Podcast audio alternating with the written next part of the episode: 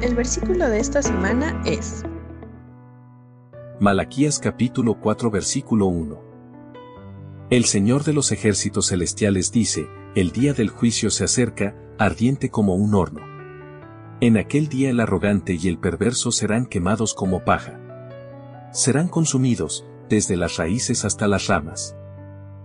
Malaquías capítulo 4 versículo 1.